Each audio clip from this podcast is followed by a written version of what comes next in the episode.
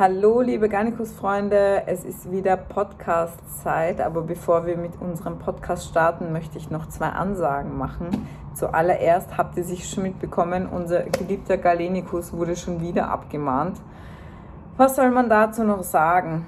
Daher, wir wissen leider nicht, wie lange wir den Galenikus noch in dieser Form verkaufen dürfen. Daher greift zu. Jetzt ist natürlich die beste Zeit, weil zweiter Punkt für heute. Die Gyms haben wieder offen. Wann ist also der perfekte Zeitpunkt, den Galenikus zu kaufen, wenn nicht jetzt? Leute, greift zu. Wir wissen nicht, wie lange der noch so in dieser Form im Lager ist. Daher zugreifen und viel Spaß jetzt beim Podcast. Ciao! Ladies and gentlemen, it's showtime! Ganicos Podcast, the number one online magazine for fitness, bodybuilding, and more. Real talk at its finest and the realest and rawest interviews in the business. Yeah. Ganicos.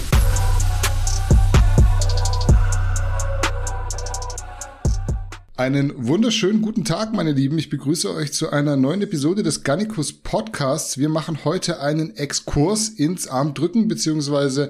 Armwrestling und dafür habe ich mir keinen geringeren als den Hellboy rangeholt, im echten Leben bekannt unter dem bürgerlichen Namen Matthias Schlitte. Matthias, erstmal vielen Dank für deine Zeit und herzlich willkommen im Gannikus Podcast. Ja, vielen Dank für die Einladung. Ich freue mich sehr, hier zu sein und mal ein bisschen von einem anderen Sport zu berichten, den ihr vielleicht sonst nicht so häufig sehen könnt. Ja, das ist das Ziel, aber bevor wir in deiner Geschichte ganz vorne anfangen, müssen wir wie immer, wenn jemand einen Spitznamen hat, natürlich dessen Herkunft klären. Deswegen vorneweg die Frage, wie ist der Name Hellboy entstanden, der sich ja auch in deinem Instagram-Account wiederfindet? Ja, ähm, äh, wie ihr sehen könnt, oder ist ja auch allgemein bekannt, ich bin ein bisschen schlecht austariert ähm, und habe damals für eine Armwrestling-Serie oder für eine Armwrestling Super Series Arm Wars damals bei Eurosport gekämpft.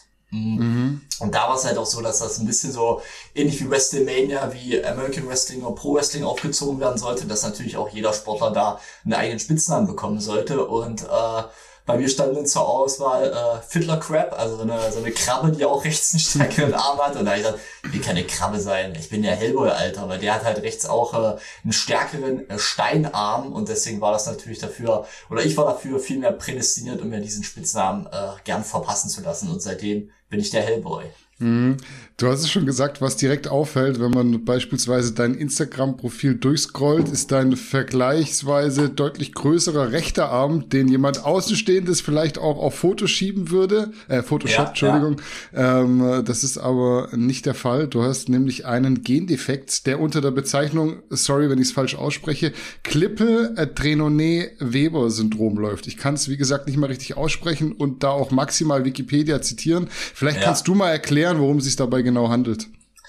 Äh, genau, also ich spreche es auch nicht häufiger aus als du. Also von daher äh, alles gut. Ich bin auch nicht, überhaupt nicht darauf fokussiert, aber ihr habt schon recht, das ist eben ein Gendefekt und dadurch ist mein rechter Unterarmknochen ein Drittel dicker als der linke. Also seitdem ich ein Baby war, das ist keine Einsamkeit, das ist, sind keine Drogen, das ist kein einseitiges Training oder, oder irgendwelche Syntholinjektionen, was ich immer lesen muss, irgendwo, wenn es jemand doch scheinbar besser wissen will.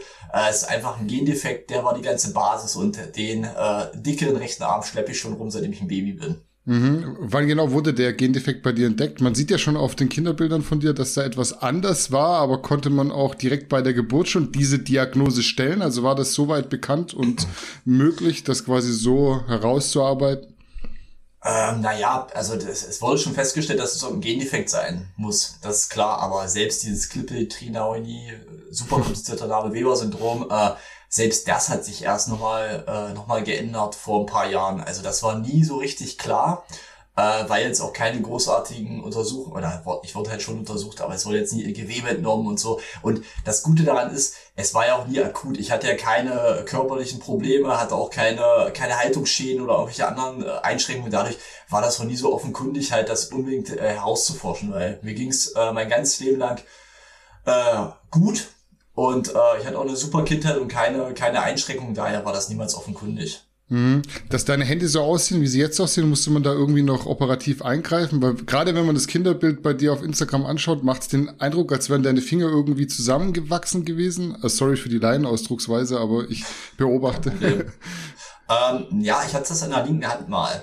Ähm, die sind so, da, da war, das war aber nochmal eine andere OP und das ist dann halt, gut, äh, ich war ein Säugling, ne? es war auch äh, 1987 war die Technik vielleicht nicht so weit oder medizinische Technik nicht so weit wie äh, heute und so eine kleinen Fingerchen und da hat sich dann einfach so ein Narbengewebe gebildet und das wurde dann nochmal getrennt. Ähm, das habe ich dann nochmal mit 18 machen lassen, ja. Mhm. Genau, da waren äh, zwei Finger zusammengewachsen, ja. Aber eben nur so eine, so eine Hautschicht halt drüber. Mhm. Mhm, Du hast gesagt, du hast eine schöne Kindheit gehabt. Ich kann mir trotzdem vorstellen, dass gerade so als Kind es nicht einfach ist, wenn man so einen optisch sichtbaren Gendefekt hat. Wie bist du aufgewachsen und gab es in der Zeit vielleicht auch negativ prägende Ereignisse? Kannst du da ein bisschen drauf eingehen? Gerne. Also ich muss erstmal vorab sagen, all props to my uh, lovely parents. Also ich hatte, ich habe super Eltern und hatte auch super Eltern, die haben mich immer sehr, sehr selbstbewusst erzogen und da äh, mir gezeigt, damit offen umzugehen. Und dadurch war das halt echt eine normale Kindheit. Also auch äh, Herausforderungen, die, vor denen jeder steht halt. Ne? Ich hatte auch ganz viele tolle Freunde und so. Und da war das eigentlich nie offenkundig. Und gerade, äh, klar haben da am Anfang Leute geguckt, auch häufiger. Und dann habe ich das erklärt. Und dann ging das eigentlich normal weiter durch. Und auch ganz viele äh, Menschen, die sehen das natürlich gar nicht mehr, die in meinem, äh, in meinem engeren Umfeld sind. Und speziell, als ich dann noch ein bisschen größer wurde, ein bisschen, ähm, bisschen kräftiger. Also mir haben das auch zum Teil Leute gesagt, mit denen ich zusammen in der Schule war so nach einem Jahr, ach so, wir haben das das erste Jahr gar nicht so richtig gesehen halt, ne? Klar, mit T-Shirt war vielleicht eine kalte Zeit auch, aber ähm, also das war, ich hatte keine anderen Herausforderungen als äh, da, oder mit anderen Herausforderungen zu kämpfen als andere Kinder vielleicht auch. Also klar warst du mal einen Tag doof und nächster Tag war der andere doof. Also mhm. die, die klassische Schuppe über den Kopf gab's dann auf beiden Seiten und dann äh, ging's ging's heiter weiter. Mhm. Wie oft wirst du heutzutage noch auf den Namen angesprochen? Ist das überhaupt noch Thema? Gerade so in deinem gewohnten Umfeld wahrscheinlich nicht, aber wenn du woanders hinkommst, gucken die Leute da blöd noch. Ja, immer Podcaster, ne? Mhm, ja, die Podcaster, ne? die nee, interessante klar, also Fragen stellen. Gerade die, gerade die, gerade die, die Medien und so, die wollen natürlich auch mal die Story hören. Ich erzähle die auch gerne, ähm, das ist auch wie so ein Disclaimer am Anfang, um das erstmal einzuschätzen und so, weil, ja. ähm, aber, aber sonst so klar, aber das Gute ist halt dadurch, dass Armstrong jetzt, sonst würden wir jetzt auch nicht sitzen, auch echt äh, in den letzten Jahren deutlich populärer geworden ist und dass ja auch bei jedem TV-Beitrag oder so über mich zu sehen ist, muss ich da schon gar nicht mehr so viel erklären wie vielleicht noch vor zehn Jahren. Ja. Das ist ganz, aber ich, als, natürlich gibt's immer auch noch Unwissen und dann gibt's dann drei Sätze zu und dann ist das auch soweit okay. Ja, ist ja auch wichtig, also gehört ja zu deiner Story dazu. Ich denke, das ja. ist auch am, am, Anfang so wichtig klarzustellen, dass einfach so jeder weiß, mit wem er da zu tun hat. Du gehst damit aber sehr, sehr positiv um, das merkt man direkt. Also es ist irgendwie so für dich gar kein Thema mehr. Wie lange hat's gedauert, bis du deine, ich sag mal, vermeintliche Schwäche als Stärke sehen konntest? Also wann und wie bist du zum ersten Mal mit dem Armdrücken in Kontakt gekommen? Ähm, also ich war schon immer ein großer Sportfan in jeglicher Hinsicht. Ich hatte aber nie genug Talent für Fußball, für Handball und dann ist man natürlich in Deutschland schon mal ganz schlecht dran, wenn man nicht in den beiden Sportarten gut und erfolgreich ist. Und deswegen habe ich immer so ein bisschen gesucht, was ich so äh, verfolgen kann. Und ähm, dann fand damals, also ich habe natürlich Armdrücken wie jeder von uns, gerade wenn man so Kraftsport oder Kampfsport-affin ist, das auch mal im Kindergarten gemacht, auch mit meinen Freunden, mit meinen Kumpels, dann auch mal, auch mal mit, in der Kneipe und so, mit meinem Papa auch immer. Und dann fand damals meine Mom in einer Aral-Tankstelle bei uns ähm, ein Flyer, der sagte, Heidensleben, da komme ich her, das liegt in mhm. Sachsen im Landkreis Börde, sucht den stärksten Armdrücker. Mhm. Und kam so da, da mit aus der Stadt und sagte, Mensch, willst du das nicht mal probieren? Und ich so, ja klar, warum nicht? Habe ich ja immer schon mit, mit Vater versucht und mit meinen Freunden, äh, hatte natürlich auch einen kräftigeren rechten Arm als linken. Und dann habe ich damals gedacht, so, mit meinen 16 Jahren und 63 Kilo, ach, probierst das alles mal. Und da gab es eben auch noch kein YouTube so stark, noch selbst glaube ich auch nicht so Internet oder Smartphones schon gar nicht. Also bin ich auch wirklich erst mit dem Arm Wrestling, also mit dem professionellen Armwrestling, zum ersten Mal damit in Berührung gekommen, in dieser, in dieser Bar da, wo so ein Newcomer-Turnier von meinem Club VfL Wolfsburg ähm, durchgeführt wurde. Und das ist auch so ein Standardweg, um wirklich neue Talente ins Armwrestling reinzuziehen. Armwrestling-Clubs der Region veranstalten so Newcomer-Turniere in Bars, auf Festen und so gleich und gucken eben, ob man da erstmal so ein paar Talente ranziehen kann. Und ich dann damals mit meinen 16 Jahren und 63 Kilo dachte so, vielleicht gibt's ja nur 60 Kilo Klasse, vielleicht kann ich noch drei Kilo abnehmen. Denn ja. nicht ganz geschafft, aber ja, äh, am Ende des Tages war die kleinste Klasse dann äh, 95 Kilo, weil sich nicht genug okay. Leute für die 85 Kilo Klasse gemeldet haben. Und ich war da total belächelt. Also ich war der Jüngste, zwar nicht der, der Kürzeste, aber mit Abstand, Abstand der Schmalste und musste mich da dann mit Bodybuildern, mit Bikern, mit also richtigen Ärzten da betteln und am Anfang haben die mich schon so noch ausgelacht, wirklich. Also was will der kleine, der kleine äh, Fatzke-Schüler, ich musste mit meinen Eltern noch hin, weil ich war ja damals erst 16, durfte auch nicht allein das Ding betreten. Ähm, und wir haben dann halt immer schon an der Tür so geguckt, war noch recht, äh, rechtzeitig da. So, wen könntest du jetzt schlagen, irgendwie nicht. Und äh, kann ich mich noch wie heute dran erinnern. Meine, mein Vater sagte dann zu mir, äh, guck mal, da kommen drei rein, also eine Handtücher. Die wirst du doch wohl schaffen. Und ich so guck dir an, Mensch, das sind meine Freunde, die mich unterstützen wollen. Also, äh, sonst waren das wirklich nur so eine richtig, äh, richtigen äh, Stiernacken. Genau, und dann ging das Turnier los ähm, und es gab am Anfang noch so eine kleine Technikeinschulung, weil es natürlich auch ein professioneller Armwrestling-Tisch war. Ich habe das so ein bisschen äh, aufgesogen von meinem äh, Co-Trainer, also jetzigen Co-Trainer und damals eben der dieses Turnier veranstaltete, Bill Frank. Und habe mich dann da so reingekämpft. Erste Runde gewonnen, zweite Runde gekommen, äh, gekämpft, äh, gewonnen. Dann wurden schon die Reihen, wenn ich zum Tisch ging, etwas lichter und man machte mir schon respektabel Platz. Ähm, und am Ende habe ich dann einmal verloren. Es gibt so ein Double Elimination System. Das bedeutet, man muss, man gibt noch eine Hoffnungsrunde und wenn man den Gegner zweimal im Finale schlägt, ähm, dann gewinnt man das Ding und seine Klasse. Ja, einmal verloren im Halbfinale und dann im Finale das Ding noch umgebogen, zweimal gewonnen und dann machten wir schon alle äh, zu den Toiletten Platz und es äh, war ein schönes Spalier. Ich habe dann ähm, äh, auch noch in dieser äh, Champ of the Champions Kategorie, also da treten nochmal die Meister aller, aller Klassen an, dann nochmal gegen den Gewinner der offenen Gewichtsklasse, ich weiß nicht, mit 130 Kilo noch gewonnen und bin dann auch in dieser Overall-Klasse dann am Ende Zweiter geworden und wurde dann von meinem Club VfL Wolfsburg erstmal zum Probetraining einge eingeladen, bin dann da auch mit meinem Papa damals noch hingefahren, weil ich konnte ja noch kein Auto fahren. Fand das ganz schön, auch ganz niederschwellig, fand auch die, ähm, das ganze, die ganzen Gegebenheiten da gut und habe dann ein paar Monate trainiert und bin dann gleich äh, auf Anhieb deutscher Jugendmeister geworden 2004. Ja, und das mache ich jetzt immer noch, den gleichen Sport. Mhm, Das heißt, die haben dich trotz der Tatsache, dass du äh, offensichtlich ja einen dickeren Arm hattest als die meisten dort, trotzdem unterschätzt.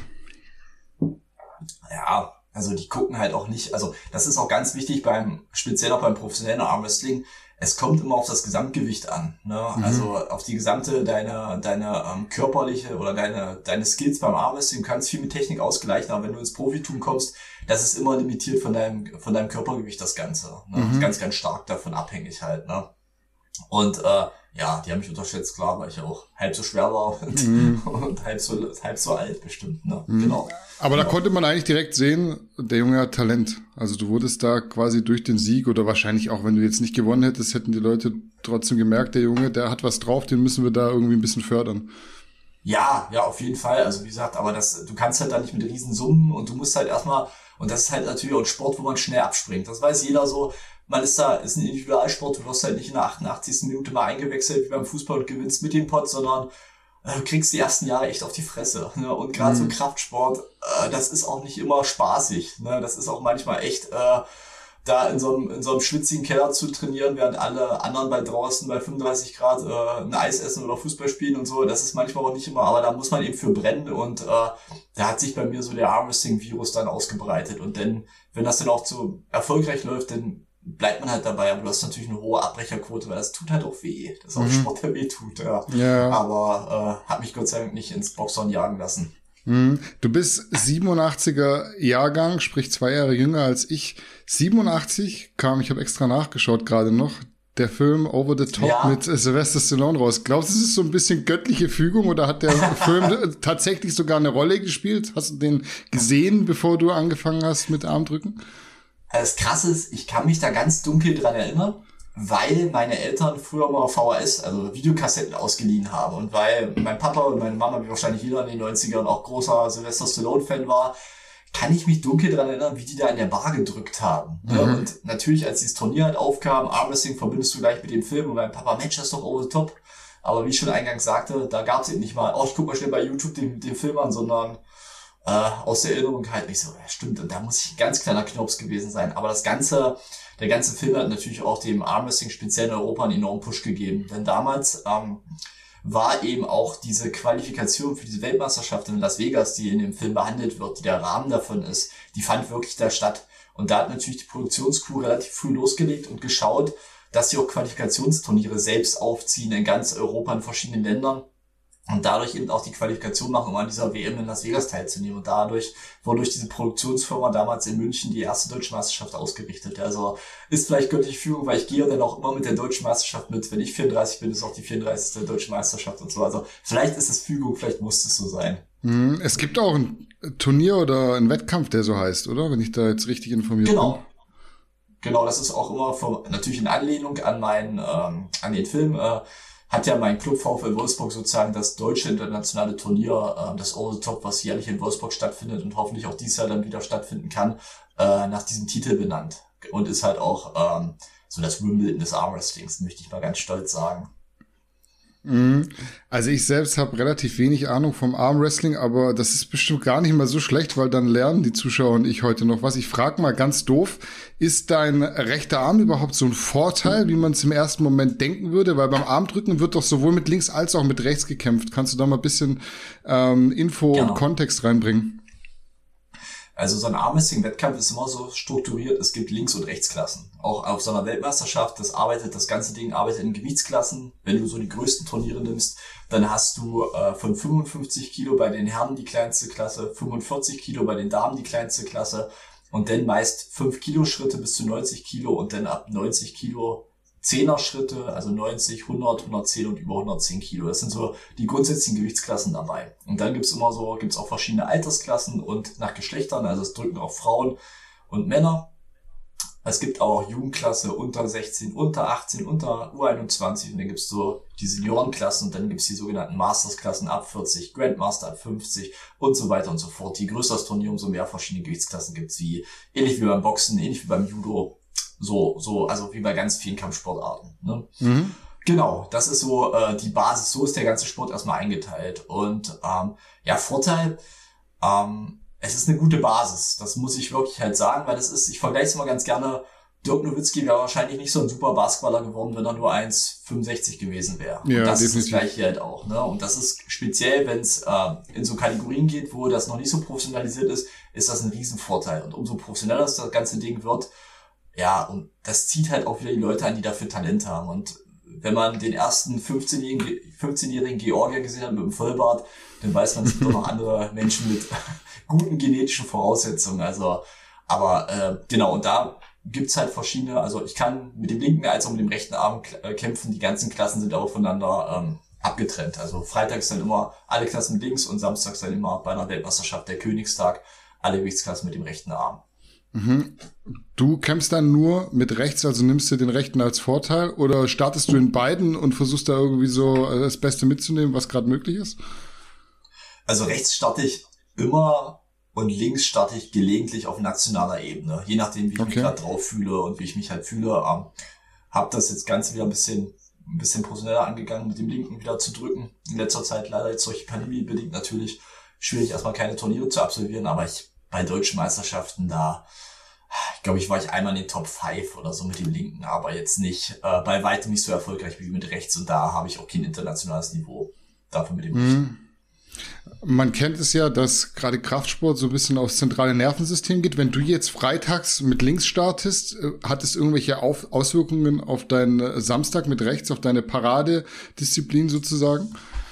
Ah, das kann ich schlecht beurteilen, weil ich meistens mal in so einem Eintagesturnieren mit links und rechts starte. Also in, auf internationaler Ebene ist es meistens mehrtägig, aber ich denke halt auch so, also du musst dich zum Beispiel auch, wenn du mit dem rechten Arm antrittst, mit links halt auch aufwärmen, logischerweise, weil allein diese Griffkraft, ich habe schon, äh, guter Kollege von mir, Dirk Schenker, der drückte damals mit rechts und hat sich mit links den Bizeps gerissen, weil er sich so unter Körperspannung festgehalten hat. Also du musst mit dem ganzen Körper fit sein. Da reicht es mhm. dir wirklich nicht nur isoliert einen Arm zu trainieren, wie in jedem Kraftsport, jedem Kampfsport halt auch. Ne? Und ich denke halt auch, dass das mental vielleicht auch ordentlich was wegnehmen kann. Speziell, wenn man vielleicht nicht so erfolgreich mit dem linken, äh, mit dem linken läuft, aber kann ich jetzt da bin ich, glaube ich, der falsche Ansprechpartner dafür. Mhm. Aber ich, ich denke, es nimmt was weg, aber ich konzentriere mich halt dann auch so auf so einen großen Wettkampf wie auf den rechten. Mhm. Wie viel stärker ist bei dir der rechte im Gegensatz zum linken Arm? Kannst du das irgendwie so ungefähr quantitativ bemessen? Kann ich nicht so bemessen, äh, weil es auch beim Armwrestling nicht auf Werte und Kilos ankommt. Ne? Also ja. ich mache einen Hammercurl mit dem linken mit 22 Kilo und mit dem rechten vielleicht ein 35 Kilo. Ne? Das ist äh, okay, schon ein enormer Unterschied, speziell prozentual.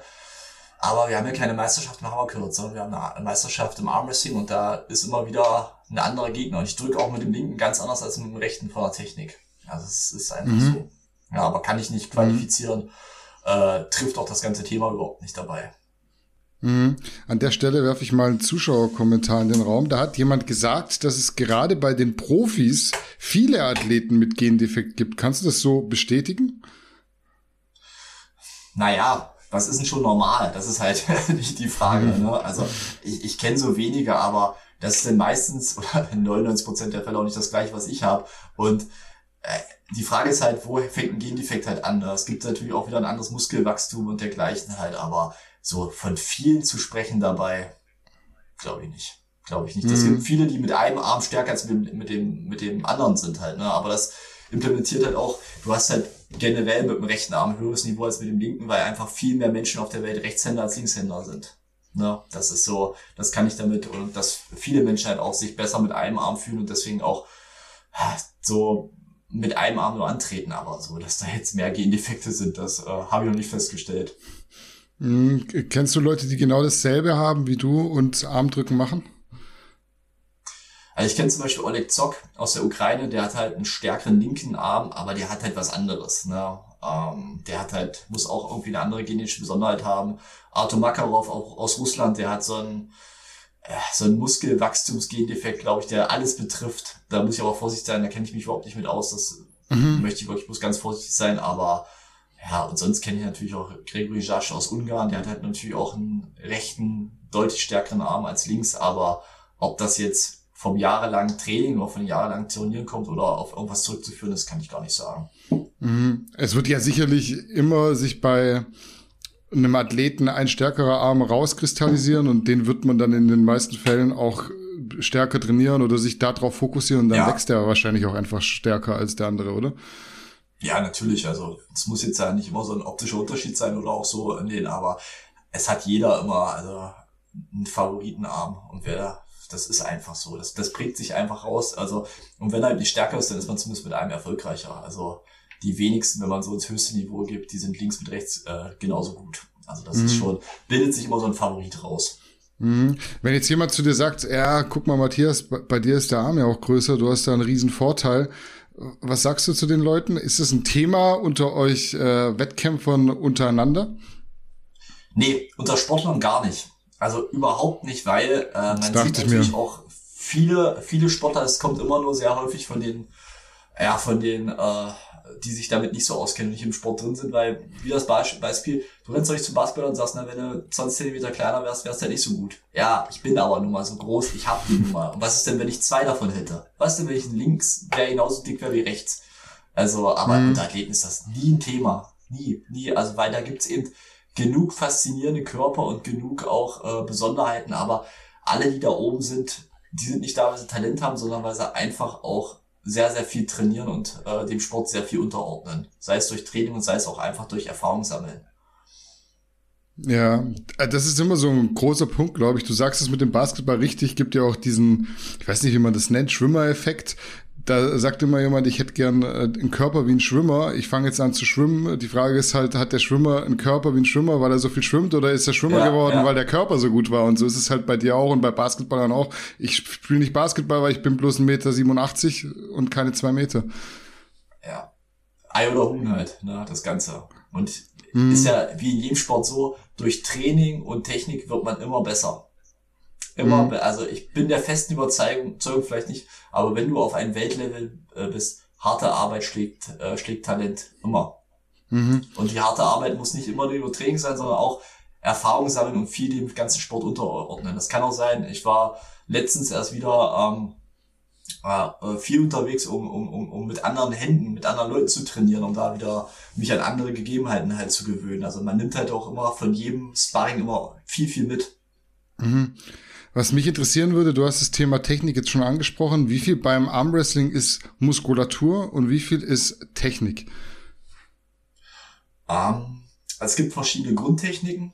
Um, ähm, und meine Meinung, die gibt's aber auch äh, anders. Ich würde mal sagen, du brauchst so diese Kraft und dieses Gewichtstraining halt als Basis, weil du brauchst natürlich erstmal den ganzen Muskel- und Sehnapparat, der das Ganze auch umsetzt. Aber ich denke immer, dass es gibt für jede Technik und für jede Kraft immer eine Gegentechnik. Ne? Mhm. Das, also ich würde es immer so beziffern, dass 70 Prozent Technik sind und 30 Prozent die Kraft.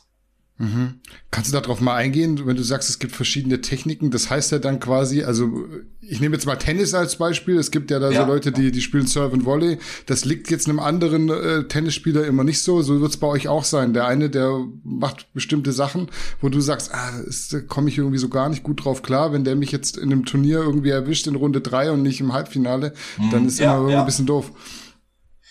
Na, also es gibt immer Geschwindigkeit spielt eine große Rolle nach dem Startsignal, denn die meisten Kämpfe im professionellen Armwrestling sind nach zwei Sekunden beendet. Na, das bedeutet eben, die Geschwindigkeit spielt eine große Rolle und dann gibt's halt einfach, gibt so drei Basic-Techniken, so, das ist der, der Topo, jetzt müssen wir ein bisschen ausholen. Dann mhm. drehst du halt aus der Hand raus, ne? das bedeutet, du versuchst mit der, so, kannst du mal meine Kamera checken, du versuchst mit der Fläche unterhalb deines Daumens die Finger des Gegners zu, zu öffnen. Also du rollst den auf, den Gegner. Nach hinten rollst du auf und dann mhm. gibt's so den Haken, dann nimmst du halt so eine Hakenposition an und drückst dann das Handgelenk und mehr tief rein. Gibt's noch einen Haufen Abweichungen und einen Haufen Spezialisierungen davon. Ähm, und dann gibt's noch so diese, diese Side Pressure, äh, noch die Presse halt da. Brauchst du manchmal das Handgelenk gar nicht so, sondern drückst halt mehr in den Bizeps rein, so halt, ne. Gibt's auch viel, äh, äh, ja, viel im Netz so das anzugucken. Das sind so die, die, die, die Basics, wirklich die, die Trainingstechniken, die man ganz am Anfang erlernt. Und dann gibt's natürlich äh, mit abgeklappten Wrist, also abgeklappten Handgelenk, mit Dead Wrist, also mit verlorenen Handgelenk, dann äh, äh, Deep Hook, äh, High Hook und so weiter und so weiter. Ganz, ganz viele äh, spannende Begrifflichkeiten und da gibt's halt ganz viel. Ähm, und das ist halt die Frage, du musst dich halt, womit du wohl dich wohlfühlst. Ich bin relativ großartig, ich bin 1,85 und kämpfe meistens bis 70 oder 75 Kilo. Das bedeutet, ich bin in der Regel immer mindestens Kopf größer als meine Gegner und da bietet sich bei mir halt der top an und zum Beispiel habe ich dann, wenn so ein kleiner, gedrungener Athlet kommt, ähm, mhm. Schwierigkeiten, da muss ich halt höllisch aufpassen, dass der nicht in so einen tiefen, tiefen Haken halt reinrutscht. So, und deswegen mhm. eben bei mir natürlich auch, weil ich eine große Hand habe, ein starkes Handgelenk eben viel auf die Finger durch den Top gehe. Aber mit der Zeit prägt sich halt alles auf. Und deswegen sage ich eben, es gibt für jede Technik auch eine Kontertechnik, mit der man der begegnen kann. Mhm. Kann Armdrücken auch mal eklig werden? Also es gibt ja sicherlich verschiedene Regeln. Wenn man jetzt in den Kampfsport geht beispielsweise, gibt es ja so, so Drücktechniken, äh, dass man irgendwie hebelt und so ekelhaft irgendwie den Leuten an die Hand drückt an bestimmte Stellen, dass es halt so ablenkt und wehtut oder sowas. Gibt sowas beim Armdrücken auch, dass man so in der Grauzone unfair kämpfen kann? Hm, also es gibt so manche Sachen, unterm Tisch kannst du halt ganz viel machen. Ne? Also mit, dem, mit okay. der Beinstellung, also immer der, der Athlet auf der, der auf der Seite steht, also immer die Tischseite ist deine. Das bedeutet, sonst kann sich der, dein Gegner kann sich natürlich auf der anderen Tischseite mit den Beinen abstützen und sozusagen so, so wegkatapultieren, so mit dem Beindruck halt. Ne? Und das gilt mhm. zum Beispiel auch zu vermeiden. Normalerweise regelt man das vorm Kampf und sagt so, Schiedsrichter, pass auf, unterm Tisch hier ist meine Tischseite, da darf sich der Gegner nicht abstützen. Gibt natürlich auch Sportler, die warten, bis der Kampf losgeht und kicken einen das Bein unten weg. Gibt's okay. auch. Ja, so was, was so unterm Tisch abgeht, ne? Und dann gibt's ganz einfach so, so ein paar Sachen, die einfach eklig werden. Zum Beispiel, wenn man das Handgelenk so, so abklappt, ne? Also wenn das, wenn man mit, mit einem Dead Wrist, also mit einem toten Handgelenk drückt, dann wird's richtig, richtig eklig und da kommt man in ganz, ganz häufig auch nicht mehr raus. Also das macht einen nur müde und natürlich kann man dann jemanden halt auch aus, ausbluten lassen und dann hat man bei so einer, bei so einer Weltmeisterschaft, hat man ja nicht nur einen Kampf, sondern auch es kann sein, wenn man in der ersten Runde gleich so ein Ding äh, erwischt und das Ding auch verliert, dass dann das ganze Turnier gelaufen ist halt, ne? Und mhm. dann ist eben noch so, das sind so ein bisschen eklige Sachen halt. Oder mit dem Handgelenk kannst du halt auch viel machen und sozusagen den Blutfluss im Arm so ein bisschen ab, abknicken lassen, so am Handgelenk, wenn man da fies drauf drückt. Ist aber alles nicht so offenkundig durch die Geschwindigkeit oder gibt auch so ein paar Sachen, wo man, äh, gibt verschiedene Fouls beim Armwrestling, man kann halt auch das provozieren, Gegner rauszuschieben aus dem, aus dem Ellbogenpolz. Dann gibt es ein sogenanntes Ellbogenfoul, äh, Ellbogenfoul, die, die gelbe Karte. Das sind so ein paar dreckige Tricks, aber die sieht man, muss ich sagen, wirklich, wirklich sehr, sehr, sehr, sehr äh, selten. Mhm. Und dafür ist ein Schiedsrichter da, der da ein Auge drauf hat. Äh, wie wird das dann bestraft? Also du hast gerade gesagt, gelbe Karte. Wann ist so vorbei? Ähm, genau, es gibt zwei Schiedsrichter, äh, ein Hauptreferee und so ein Side-Referee. Der eine Referee achtet in der Regel nur darauf, dass dein Ellbogen sich nicht vom Pad ab, von diesem Ellbogenpolster mhm. halt abhebt. Ne? So ein Ellbogenfoul ist so das populärste Foul, was so gibt. Das ist dann, ähm, gibt ein Foul, gelbe Karte, zweites Foul für zur Disqualifikation, beziehungsweise da hat man dieses Duell verloren, dieses eine. Ne? Ah, dann gibt's eben natürlich noch ein Warning für einen Frühstart. Ein zweites Warning gibt ein Foul, so ein bisschen bei Leichtathletik, auch mit einem Frühstart. Verwarnung. Und dann gibt's eben noch so, so ein paar Fouls, die nicht so häufig auftreten. Wenn man beide Füße vom Boden hochnimmt, gibt's noch eins. Ähm, dann gibt's zum Beispiel noch äh, so eine Dangerous Position. Das bedeutet, wenn man in so eine Position kommt und sich so vom Körper wegdreht. Das bedeutet eben, dass äh, der Druck alles auf dem Bizeps drauf ist und da äh, ein Gelenk wirken will, wo kein Gelenk mehr ist. Und da wird dadurch einfach so, dass die schlimmste Verletzung beim Armstring so eine Oberarmtorsion äh, provoziert. Und dann brechen die halt auch den Kampf, Kampf ab und man bekommt einen Foul. Ja, mhm. ist auch so ein paar andere Schulterpositionen, dass du nicht mit den, mit deinen Schultern unterhalb des Tischlevel gehen kannst, wie es so, so im sogenannten Kings Move häufig der Fall ist. Aber so das häufigste ist wirklich diese Ellbogenfoul. Das, mhm. das tritt ganz, ganz häufig auf, ja. Mhm. Wie viele Runden in einem Kampf musst du gewinnen, dass der Kampf dir gehört? Unterschiedlich. Also bei einer Weltmeisterschaft habe ich so ein System, da trete ich in der Regel jede Runde gegen anderen Sportler ein. Das bedeutet, wenn äh, Matthias Schlitt aus Deutschland gewinnt in der ersten Runde gegen Georgien, ähm, dann geht's in der zweiten Runde vielleicht gegen Polen, dann in der dritten Runde gegen Finnland und so weiter. Und dann kann ich erstmal auf diese Sportler nicht mehr bis in die Finalrunde äh, kommen. Also das bedeutet, es gibt so eine Vorrunde und dann gibt's die Finalrunde, die ab dem Halbfinale beginnt. Und dann könnte ich erst wieder auf diese Sportler treffen, quasi. Mhm. Das ist die eine Möglichkeit, so ein klassischer Turniermodus. Die andere Möglichkeit sind halt so Supermatches über Runden. Das bedeutet, man drückt äh, ja zwischen drei und sieben Runden gegen einen Athleten. Da gibt es manchmal eben so sechs Rundenkämpfe, die sind relativ populär. Da werden dann alle sechs Runden auch ausgedrückt. Und manchmal gibt es immer auch so die Silver Bullet. Wenn es dann 3 zu 3 am Ende steht, dann gibt es eben noch ein Match ums 4 zu 3. Aber so diese Super-Matches sind klassisch in der Regel über sechs Runden. Oder mhm. manchmal gibt es eben auch so ein Best of, Best of Three, Best of, Best of Two oder oder ähm, dass man eben nach zwei Gewinnsätzen einfach nach drei Gewinnsätzen abgebrochen wird. Das sind so alle Möglichkeiten, die es im Sport gibt. Genau. Mhm. Und wenn man jetzt den ersten Modus nimmt, dann musst du am Start sein. Also es ist K.O.-Runde, du hast, ja, gehst ja. einmal rein und wenn der andere dich platt macht, dann bist du raus. Ja, na, es gibt halt noch eine, ähm, gibt immer noch diese Hoffnungsrunde. Das bedeutet, wenn ich einmal verliere, bin ich noch in dieser, äh, auf der, auf der B-Seite, also auf der B-Seite und dann ja, aber bei einer Weltmeisterschaft, also ich habe schon Leute gesehen, die sind nach Brasilien geflogen zur WM, haben den ersten Kampf mit rechts verloren nach einer Sekunde und den zweiten sich zweimal ausgefordert und war's das. Dann können sie wieder nach Hause fliegen. Das ist das Bittere. Mhm. Also das ist halt auch das, das Krasse, dass man eben nicht weiß, dass man 90 Minuten irgendwo spielt oder 60, sondern kann halt ganz schnell vorbei sein, wenn man einmal pennt. Mhm. Gibt es irgendwie ein zeitliches Limit? Also der Schiedsrichter wird sagen, jetzt geht's los und äh, dann legt ihr äh, da alles in die Waagschale. Kann es irgendwie sein, keine Ahnung, 30 Sekunden, dann sagt er, ey, jetzt ist zu lang, jetzt wird's gefährlich, jetzt nee. hören wir auf. Erst wenn der eine auf der anderen Seite unten liegt, dann ist vorbei. Dann ist vorbei. Also ich habe schon Kämpfe gesehen, die gegen sieben Minuten, 13 Minuten. Sieben also Minuten. Richtig auch, Boah, ja, das ist ja, krass. absolut brutalst. Und man darf auch nicht vergessen bei der ganzen, äh, bei dem ganzen Sport, der Kampf geht nicht beim Startsignal los, sondern der Kampf geht schon vor dem Startsignal los, um die bessere Position zu finden. Das bedeutet, in der Regel sind die Athleten so, dass die erstmal dieselbe, die sich selbst die Position suchen und erst wenn die nach 30 Sekunden keinen Griff gefunden haben, kommt der Schiedsrichter, sagt Referee Script und dann legt der eben die Hände zusammen und wenn man, wenn der Sportler äh, da irgendeine Bewegung macht, gibt es eben schon einen Foul. Also das ist mhm. ein ganz auch hoher Stressfaktor bei da, dabei. Mhm. Wie sieht dein Training aus? Sprich, wie oft machst du pro Woche Kraftsport und wie oft Techniktraining? Oder ist es immer so eine Kombination? Du wirst dich ja wahrscheinlich immer extrem aufwärmen müssen. Ich habe gesehen, ihr arbeitet da ein bisschen mit Seilzügen schon direkt ja, am Brett ja. quasi.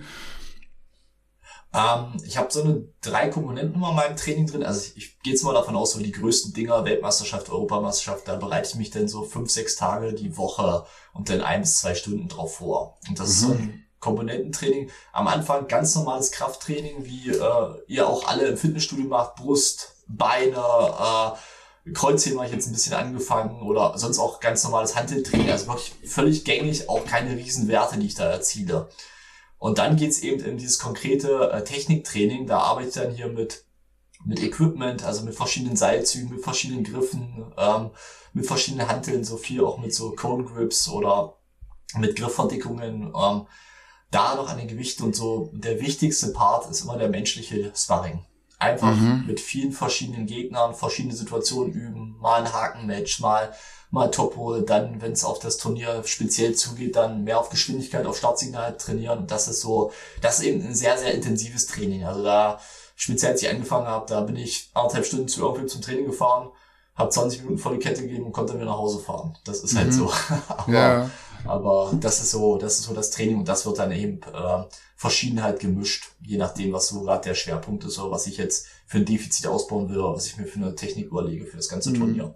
Ja, da gab es auch eine Zuschauerfrage zum Thema Training, nämlich ob man Armwrestling auch ohne Trainingspartner trainieren kann. Sprich, könntest du dir vorstellen, wenn jetzt Corona ist und du darfst niemanden Ja, sehen, ja. dass du dich komplett ohne menschlichen Sparring auf einen Wettkampf vorbereitest? Alles schwierig, aber es geht auf jeden Fall, weil, ähm, wie gesagt, ich arbeite auch ganz gut mit äh, Titan Grip zusammen, titangrip.de, da kann man auch so Equipment dafür holen. Also ich denke, es geht schwierig mit normalem Gym-Equipment, aber wenn man sich da so ein bisschen aufrüstet mit ein paar Griffverdickungen, mit ein paar Seilzügen und so und einen Armwrestling-Tisch zu Hause hat, dann geht das schon. Aber so ganz ohne, ohne so Armwrestling-spezifisches Equipment, wenn man in der Liga spielen will, wird schwierig. Ne? Also, aber äh, es, Sparring ist nur, ist, ist nur durch Sparring zu ersetzen. Mhm. Ändert sich in der Vorbereitung auf einen Wettkampf was am Training? Also ähnlich wie beispielsweise beim Powerlifting, dass man sozusagen peakt. Du hast jetzt gesagt, du trainierst Ja. öfter, aber gibt es sonst noch Faktoren, die sich ändern, wenn du weißt, es steht ein Event an? Na, es ist so, so, so, ein- auch so recht üblich halt, ne, dass man am Anfang oder ich am Anfang viele Wiederholungen mit wenig Gewicht, um erstmal wieder die Muskeln zu aktivieren und dergleichen und dann wird's halt immer schwerer. Also dann bin ich am Ende bei, bei sechs Wiederholungen oder manchmal äh, auch so ein Outmax nur auf einer. Das bringt aber nicht so viel für meinen Sport, sondern eher dann so diese, diese sechs, ähm, diese, diese magische sechs oder fünf zu erreichen oder vier und dann so sein maximales Gewicht über darüber zu erreichen, aber so klassisch und dann eben einfach, also ich halt so bei großen Turnieren, dann mache ich so zehn, acht bis zehn Tage vorher gar nichts mehr. Gar nichts, gar nichts, gar nichts mehr. Bloß noch so ein bisschen, dann ist, bin ich auch meistens in der Phase drin, wo ich mich äh, äh, von, von der Diät her ziemlich krass auf den Wettkampf vorbereiten muss. Hm. Mhm. Das hast du jetzt schon richtig eingeleitet. Die Armwrestler auf Wettkämpfen, das hast du schon gesagt, werden in Gewichtsklassen eingeteilt, Ja. was irgendwo bedeutet, dass man zumindest ein bisschen drauf achten muss, was man isst, außer man ist 130 Kilo schwer und startet in der größten Gewichtsklasse. Ja. Wie groß Ja. ist bei dir der Faktor, Faktor Ernährung und kannst du mal sagen, wie sich das bei dir so tagtäglich gestaltet? Also ich bin normal sonst ein, mein Laster ist Cola. Okay, ich mit Ich Zucker. total gern. Äh, ja, ja, nicht, Ja. ohne geht nicht. Ist keine Cola. nee, ich trinke total gern Cola. Und das ist so mein größtes Laster und das ist so das, was ich denn als erstes weglasse, wenn ich dann, ich muss Gott sei Dank nicht viel abkochen, muss ich echt sagen. Ich bin immer noch relativ, ich habe schon in Gewichtsklassen gekämpft, damals in Staaten, da waren auch noch die, äh, die Abstände zwischen Wiegen und Wettkampf ein bisschen größer. Da dachte ich, Mensch, drückt der 85 oder, oder 90 und dann, nö, nö, ich bin mit dir in der 70 Kilo Klasse. Ich habe äh, über die letzten Monate so 17 Kilo abgenommen und dann den Rest noch in der Sauna und ich war schon froh, wenn ich wieder auf meinen 72 Kilo war zum Wettkampf Mhm. halt, ne? Ähm, und bin- liege jetzt gerade bei 75 Kilo und will dann halt wieder äh, zur Weltmeisterschaft in Orlando im September auf 70 Kilo runter. Ja, und dann klassisch dann Kohlenhydrate weglassen, mehr in die Proteinschiene rein, mehr, mehr Pute anstatt Schwein, äh, wenn es drauf, drauf zugeht. Aber das ist halt auch so, so ein Programm, was ich dann immer je nachdem, nach der Größe des Wettkampfs oder nach der Bedeutsamkeit des Wettkampfs immer anpasse. Ja, äh, und sonst Nahrungsergänzungsmittel, zieht deine Frage bestimmt auch mit drauf. Äh, Mhm. Auch so ein bisschen, da war ich bis jetzt noch nicht so stark mit drin. Äh, habe mich damit jetzt erst mit beschäftigt. Äh, bin da jetzt erst gerade dabei, ganz normal Omega-3 äh, Protein, also Eiweiß zu nehmen und ähm, genau noch ein bisschen was für die Sehnen. Das ist so, und so ein bisschen noch Deep Sleep, äh, um da ein bisschen besser zu regenerieren, aber auch nichts Dolles. Also relativ, relativ, äh, was eigentlich jeder Kraft- und Kampfsportler nehmen sollte, ruhig, um seinen, um seinen Mehrbedarf äh, abzudecken. Genau. Mhm. Am Wettkampftag oder wahrscheinlich einen Tag vorher teilweise auch wird ja gewogen. Wie sieht's dann aus, sobald die Waage abgelaufen ist? Fängst du dann an, äh, deine Ernährung noch mal ein bisschen umzustellen, äh, die Kalorien zu steigern? Und wie sieht so die Ernährung im Wettkampf aus? Ähm, also es ist recht unterschiedlich. So bei einer deutschen Meisterschaft habe ich einen Tag vorher wiegen und bei einer Weltmeisterschaft sind es mittlerweile, glaube ich, zwei Tage. Ne? Jetzt auch nicht mehr super viel Zeit. Natürlich will man dann danach erstmal schnell die Speicher halt äh, auffüllen. Ich merke aber selber, ich bin gar nicht mehr gewohnt, weil wir hatten da schon Phasen früher, sind wir in einen amerikanischen Burgerladen rein und haben zwei Steaks bestellt und waren schon nach dem Brot äh, zur Vorspeise halt satt. Deswegen äh, haben wir jetzt wirklich erstmal da umgestellt, so mit Honig was zu machen, weil der relativ, also so naturgelassener Honig auch erstmal gut die Speicher auf, auffüllt und auch erstmal so ein bisschen kurzfristige Energie ähm, äh, bringt, ja, und dann einfach echt erstmal wieder normal was essen, auch mal wieder ein Getränk mit Zucker zu nehmen. und so. Das ist wirklich echt erstmal ein tolles Gefühl. Und am Wettkampftag versuche ich halt, äh, ja, viel mit langkettigen Kohlenhydrate so ein bisschen morgens, morgens zu frühstücken, weil ich dann natürlich auch im, im Laufe des Tages so ein Turniermodus ist recht viel warten, weil du nie genau weißt, wann die Gewichtskasse aufgerufen wird. Aber ich kann dann auch nicht mehr viel essen. Dann geht vielleicht nochmal so ein Riegel, entweder ein Eiweißriegel oder auch mal so ein Schokoriegel. Ähm, oder sonst mal eine, eine Cola oder, oder so ein bisschen, also ich habe auch jetzt als Partner Vollgasriegel, die machen auch so einen guten Riegel mit so ein bisschen Guarana drin und dergleichen, das mich so ein bisschen aufzu, aufzuputschen halt, ne. Das ist so, aber du kriegst halt innerhalb, wenn der Wettkampfmodus da ist, ich krieg da nichts mehr runter. Ich kann mich da nicht noch mit einem Brot hinstellen, sondern bin ich halt on fire. Und dann mhm. äh, will ich auch nichts, was mir schwer im Magen liegt, sondern da gibt's noch mal ein gutes Frühstück und dann, äh, ja, Feuer. Ja, du hast schon gesagt gerade, du äh, warst zum Beispiel in den USA. Ich habe jetzt in der Vorbereitung auf den Podcast bisschen gelesen, dass du auch schon weiter rumgekommen bist. was natürlich klar ist, wenn du international startest. Äh, speziell ins Auge gestochen sind mir die asiatischen Länder, Japan und Südkorea. Ja. Kannst du da mal ein bisschen drauf eingehen? Das hat sich für mich so, als ich auf deiner Homepage gelesen habe, sehr, sehr interessant angehört, äh, was es da für Einblicke gab. Ja, also Japan und Südkorea war ich jeweils fürs Fernsehen. Ähm, da war ich nicht äh, primär auf Wettkämpfen. Ich habe zwar immer dann auch mit den Sportlern vor Ort trainiert, äh, hat jetzt eigentlich auch wieder nochmal so eine China-Japan-Tour anberaumt und bei so einer, gibt so eine chinesische Champions League im Armwrestling, da würde ich nochmal als Gaststarter Starter mhm. rein. Sich jetzt natürlich durch Corona alles so ein bisschen zerschossen. Mhm. Aber so Japan, Südkorea war ich halt wirklich nur fürs Fernsehen. Das war so eine Mischung aus Wetten, das und was bin ich, war ich damals zu Gast in Tokio und dann nochmal in Südkorea. Ja, was man halt so macht, ne? Aber sonst, ähm, Sonst so meine äh, WM in Asien hatte ich bis jetzt in Malaysia, das war ganz cool. Aber sonst ist natürlich der Sport sehr, sehr stark osteuropäisch geprägt. Also mhm. da sind so die meisten Wettkämpfe, so gerade WM, EM. Da gibt's natürlich auch einen ganz anderen Sponsorenpool. Viel in Polen, ähm, viel Bulgarien und dergleichen, Rumänien, Kroatien und dann sind immer noch mal so ein paar Exoten mit dabei. Malaysia, wie ich gerade sagte, äh, Brasilien. Recht regelmäßig geht's dann auch in die USA. Das ist auch ganz cool.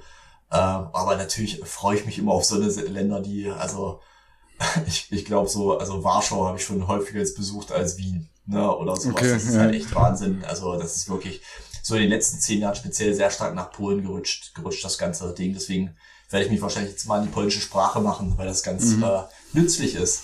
Ja, du warst oft im TV. Ich habe gesehen, du warst auch bei TV Total. Wenn du das jetzt so retrospektiv. Betrachtest, gab es auch Erlebnisse, wo du sagen würdest, ja, würde ich jetzt nicht mehr machen, weil oft gerade, wenn man in so Comedy-Shows geht bei Stefan Raab, da wird man so ein bisschen den Kakao durch den Kakao gezogen.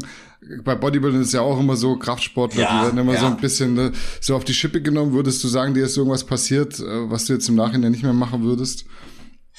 Ähm man ist ja da, oder ich bin ja auch da, um Klischees zu bedienen, weil es ja eine Entertainment-Sendung ist. ja keine ja. Sportdokumentation, ist jetzt auch kein, äh, kein Podcast, was wir jetzt gerade auch haben, um uns ein bisschen länger zu unterhalten.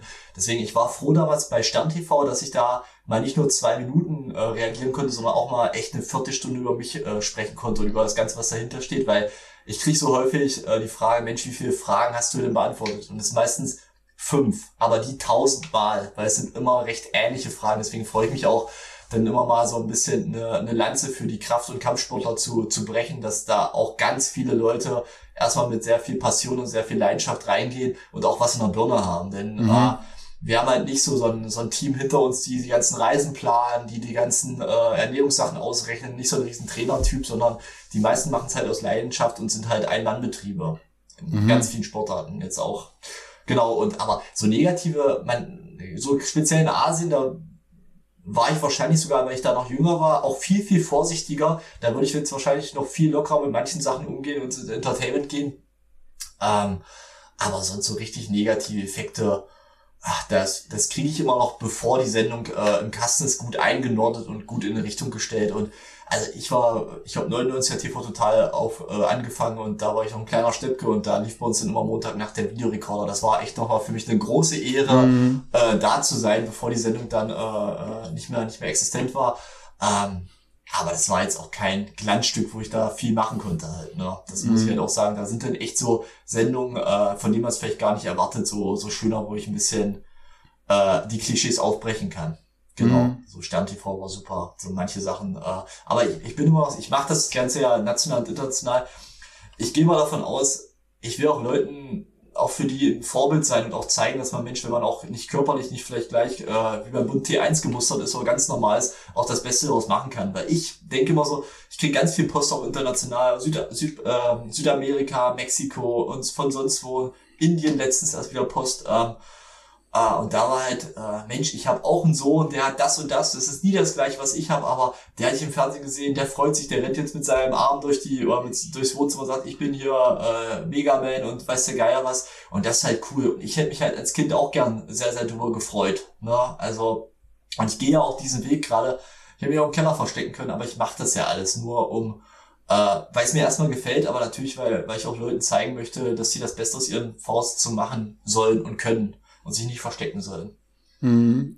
Hat lange gedauert, bis du so positiv damit umgehen konntest, weil es gibt ja auch das komplette Gegenteil, dass Leute sich dann äh, ja, wie du schon sagst, im Keller einsperren, so ein bisschen vereinsamen und ja. äh, für alles irgendwie eine Ausrede finden, warum sie das nicht machen können. Ähm, na, mir hat der Sport ganz viel gegeben, ne? Und seit ich dabei äh, mit 16 damit angefangen habe, auch relativ früh, das war auch ganz, ganz cool, gerade so Leute, die das nicht so einschätzen können das war dann nicht mehr eine genetische Besonderheit, sondern war, das ist so der Armdrücker. Ach so, na, dann mhm. ist auch alles, war einfach alles erklärt ja. halt damit. Ne? Und das ja. ist halt echt so, hat eben der Sport halt auch ganz, ganz viel gegeben. Also auch dieses äh, reißt sich interessant. Ähm, ich hatte, bevor ich damit angefangen habe, ich hatte vier Länder besucht und eins davon war Disneyland.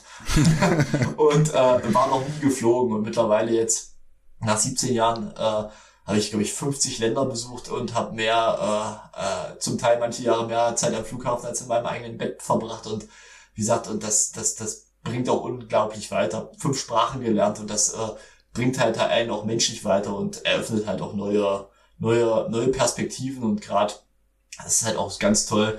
War vor ein paar Jahren habe ich eine Südamerika-Tour gemacht und da sind Leute zum Teil angeflogen, um mit mir zu äh, trainieren in Argentinien halt. Und das ist natürlich eine große, große Ehre und das freut mich halt. Ne? Mhm. Was auch von vielen gefragt wurde, um nochmal eine Zuschauerfrage einzustreuen, was machst du eigentlich beruflich, beziehungsweise kannst du von dem Armwrestling und dem Drumherum leben? Ähm, also erstmal grundsätzlich im Armwrestling gibt es keine staatliche Förderung.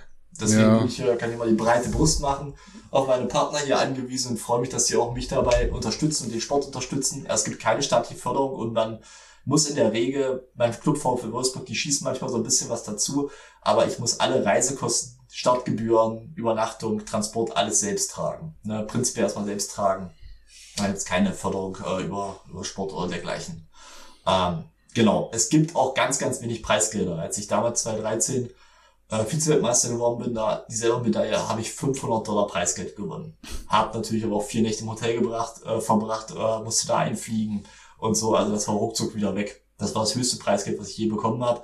Sonst bei ein paar Heavyweights, da gibt's auch was, aber ähm, da lebt man auch nicht gut von, denke ich zumindest. Ne? Außer so punktuell, es sind so verstärkt in den Staaten Dinge, aber in den Staaten haben natürlich auch ganz andere Distanzen. Da äh, muss ich dann auch mal, wenn ich von Chicago nach Los Angeles will, da lege ich dann auch mal für ein Flugticket äh, ordentlich Kohle hin. Und das Preisgeld bekommt in der, in der Regel nur der erste oder nur die ersten drei der achte kriegt halt in der Regel nichts, sondern mhm. zahlt nur drauf. Ne? Genau, deswegen habe ich noch einen normalen Job und bin bei uns im Landkreis für die Kindertagesstätten zuständig. Okay. Schöner Kontrast. Äh, ich, hab, ich arbeite bei uns als Sachgebietsleiter, Spezialdienste nennt sich das und ähm, habe vorher studiert. Ich habe einen Master in Personalmanagement und einen Verwaltungswirt noch gemacht und bin jetzt bei uns im Landkreis zuständig für die Kindertagesstätten, die Pflegekinder, die Amtsvormünder, so die ganzen Jugendclubs und bin sozusagen ähm, Abteilungsleiter, Sachgebietsleiter im öffentlichen Dienst. Mhm. Wenn man jetzt mal die Reisen außen vor lässt, ist Armwrestling ein kostenintensiver Sport. Also gerade dieses Equipment, was du brauchst fürs Training, hat man einmal angeschafft, aber wie teuer ist es? Ist es ähnlich teuer wie Bodybuilding? Da muss man ja auch viel Essen kaufen. Und das hast du jetzt, glaube ich, in dem, in dem Maß nicht wie ein Profi-Bodybuilder.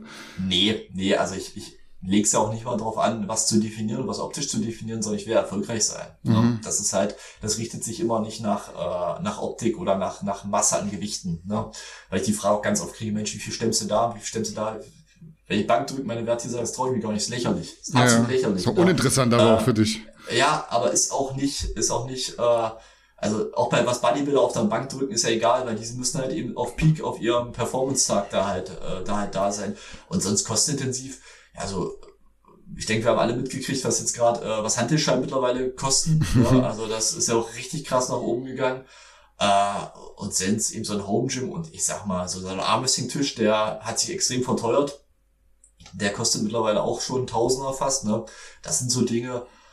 Aber das teuerste sind eigentlich wirklich die Wettkämpfe und die Reisen. Ne? Mhm. Und ähm, wie es eben auch, das sind halt auch nicht äh, also schon allein, ich fahre eine Stunde immer zum Training nach Wolfsburg und das ist halt was anderes als einen Dorfclub vor der Tür zu haben oder vielleicht noch äh, in der Regionalliga ein paar Euro sogar noch drauf zu, äh, noch zu bekommen halt. Aber das ist halt immer die Spezialistentum und wenn man sich in so einer Bubble bewegt und äh, so ein hohes Niveau erreicht, dann muss ich manchmal auch 300 Kilometer in Kauf nehmen, um da mal ein gutes Training zu haben halt. Ne? Mhm. Was ist am Training anders, wenn du nach Wolfsburg fährst in den Verein, als verglichen jetzt in deinem Keller? Du hast ja auch eine Art Home Gym daheim. Ja, ja. Na, das Sparring ist halt einfach so. Ne? Mhm. Wir treffen uns natürlich auch mal hier bei mir im Keller. Ich habe auch ein paar Tische stehen. Könnte auch, äh, habe ich auch schon mal auf meinem YouTube-Kanal so mein Home Gym vorgestellt und das wächst und gedeiht immer weiter, speziell jetzt gerade in der Pandemie, mhm. immer aufge, aufgerüstet. Ähm, aber das Ganze ist halt das Sparring und wir haben da halt noch ein paar andere Griffe, so ein, so ein Handfahrrad eben zum Beispiel. Aber das Ganze ist ja einfach nur, dass da Leute sind und verschiedene Hände, die man sonst nicht drückt. Also mhm. auch gerade so Schwergewichte und so, dann einfach verschiedene Hände hat und dann mal so ein bisschen Trainingswettkampf machen kann, so ein bisschen King of the Table. Einer bleibt stehen und die anderen machen immer so eine Rochade Rotationsprinzip und man kann da so ein bisschen die ganze Kondition und verschiedene Techniken und verschiedene Hände halt einfach trainieren. Das ist so der, der Hauptunterschied und deswegen nehme ich das gerne ein, zwei Mal in die Woche in Kauf. Hm. Thema Finanzen, welche Rolle spielt Therapie beziehungsweise Behandlung, Physio, Chiropraktiker, Osteopath? Weil gerade bei dem Sport, ich stelle mir es einfach so vor, dass da ja gerade schnell sehr viele Kräfte wirken und man sich da mhm. Dinge einklemmt, zerrt, kaputt macht, wo man einfach auch so tagesaktuell eventuell mal akut ähm, behandelt werden muss. Ist sowas häufig bei dir, dass du dich in eine Therapie begibst oder da sogar fixe Therapeuten hast, die da regelmäßig draufschauen? Ja. Äh, also Physio habe ich recht regelmäßig. Ähm, genau, das ist halt auch so ein Faktor. Das ist auch gut für die Regeneration dergleichen. Speziell auch so, da wirkt halt auch ganz viel Druck so nicht nur auf die Muskelgruppen, sondern auch auf diesen, ähm, äh, wie ist das auf Deutsch? Äh, Basic Hand Bones, ähm, na, diese Handwurzelknochen. Handwurzelknochen, äh, Hand, Handwurzelknochen ja. zum Beispiel. Und die brauchen ein bisschen, ein bisschen Pflege und da, ähm, aber so jetzt gänzlich bin ich immer noch, äh, knock on wood, froh, dass ich von vielen Verletzungen halt verschont wurde. Also hat mir Gott sei Dank noch nie den Arm gebrochen. Ähm, mhm. Das letzte, was ich jetzt hatte, war so ein, da hat mich ziemlich zurückgeworfen. Äh, kann man auch auf meinem, hatte ich auch bei YouTube nochmal, nochmal dargestellt. Ich hatte einen Verdacht auf einen Bizepsriss und bin auch relativ schnell in MRT gekommen. Und dadurch, also hier in der Region weiß man schon, was ich tue und dann gibt's vielleicht auch mal schneller einen Termin, als wenn man vielleicht nicht in dem Sport so aktiv wäre. Und dann hat sich das Gott sei Dank nur als Zerrung rausgestellt, äh, gebündet mit Muskelfaser ist auch blöd, aber immer noch besser als ein Bizepsriss. Mhm. Und äh, da kriege ich dann immer auch mal schnell bei Bedarf einen Termin oder habe auch mal ein bisschen regelmäßige Termine. Genau, aber mhm. jetzt auch nicht übermäßig, auch nicht anders als andere Kraft- und Kampfsportler. Mhm. Wie lange ist die Ausfallzeit, wenn du den Bizeps so ein bisschen anzerrst? Da kannst du ja eigentlich erstmal gar nichts machen, bis es äh, zugeheilt ist, oder? Ja, das war richtig ätzend. Also das war, das war sechs Wochen, wo ich nichts machen konnte. Also mhm. das war so mit einer längsten Verletzungspausen oder was Schweres zu haben. Das war richtig, richtig krass. Und das Schlimme ist halt auch, es war auch so eine Bizeps-Curl-Challenge, ja, weil dadurch, dass gibt jetzt auch so ein paar Internet-Challenges und naja, da ist ja dann, bin ja auch Sportler, auch wenn es keine Arme gibt, dann will ich ja auch eine gute Performance machen. Ähm, da ich mir einfach den Bizeps gezerrt Klar kommt immer die Frage nach dem Warum. Warum machst du den Scheiß? Ja, hätte ich das Ding gehoben, wäre ich jetzt wahrscheinlich denn da äh, der, der King der, der Challenge gewesen. Aber es ist halt einfach so. Aber es ist halt wie so vieles. Und ich denke halt, wenn es jetzt nicht jetzt passiert, passiert es in einer Minute später beim Blumengießen und so, weil da muss ja immer was mit sein. Irgendwie mhm. richtig aufgewärmt, weiß der Geier was. Aber äh, das ist so, so eine, das war so die bis jetzt die eine der längsten Verletzungspausen, hat relativ viel durch diese Handwurzelknochenprobleme. Da habe ich fast anderthalb Jahre verloren. Das war richtig, richtig mies. Da konnte ich nicht drücken, Arm und nicht richtig drücken. Aber sonst bin ich immer recht verschont geblieben und speziell auch diese Turniere, weil ich die ganzen, die Belastung jetzt mittlerweile kenne, ähm, so große Dinger, dann brauche ich halt mal zwei Wochen nach der Belastung nach so einem Turnier, aber dann kann ich auch schon relativ schnell wieder einsteigen, weil meine Sehnen, also noch mehr als meine Muskeln sich natürlich jetzt durch die jahrelange Belastung gut angepasst haben. Das war am Anfang noch ganz anders. Hm. Man kennt ja die Stories, dass sich gerade Ungeübte beim Armdrücken schnell den Arm brechen. Auch der eine oder andere Bodybuilder dient da als Negativbeispiel. Ja, ja. Unter anderem, glaube ich, Victor Martinez hat sich mal beim, beim Armdrücken den Arm gebrochen. Kannst du sagen, woran das liegt, dass sich gerade Ungeübte den Arm schneller brechen? Es ist viel Technik, aber ich würde jetzt vermuten, dass jemand wie du, der Arm drückt, gegen jemanden, der ungeübt ist, dem nicht den Arm brechen kann, wenn er das nicht möchte. Na, also in der Regel brechen die sich immer selbst den Arm. Okay.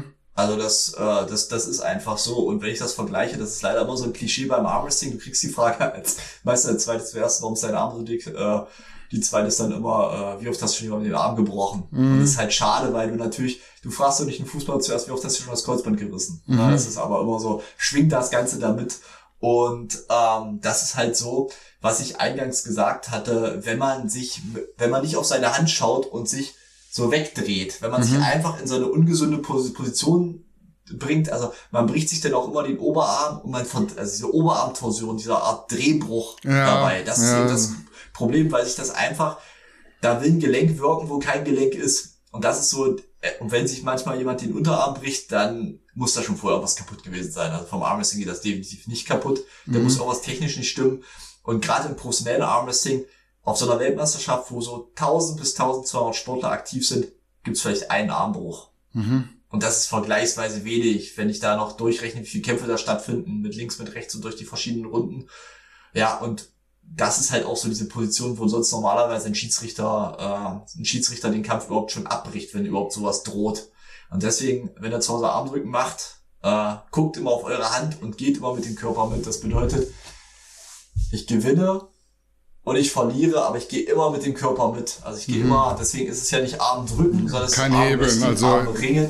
Genau. So mit dem Hebel. Genau, weil ich immer, ich gehe immer mit dem ganzen Körper mit. Deswegen, ich nehme immer den Körper mit, egal in welche Richtung. Und dann, aber wenn ich schon auf die Hand gucke, dann habe ich schon 90 Prozent des Verletzungsrisikos äh, ausgemerzt. Mhm. Aber ihr seid da schon sehr, sehr krass fokussiert und gebrieft drauf, weil ich habe, glaube ich, neulich ein Video gesehen, da haben Leonidas und Tetzel gegeneinander ja, gekämpft und ja, du warst war auch da, das, ja, genau. genau, also nach zwei Sekunden gesagt, stopp, stopp, stopp, gefährlich.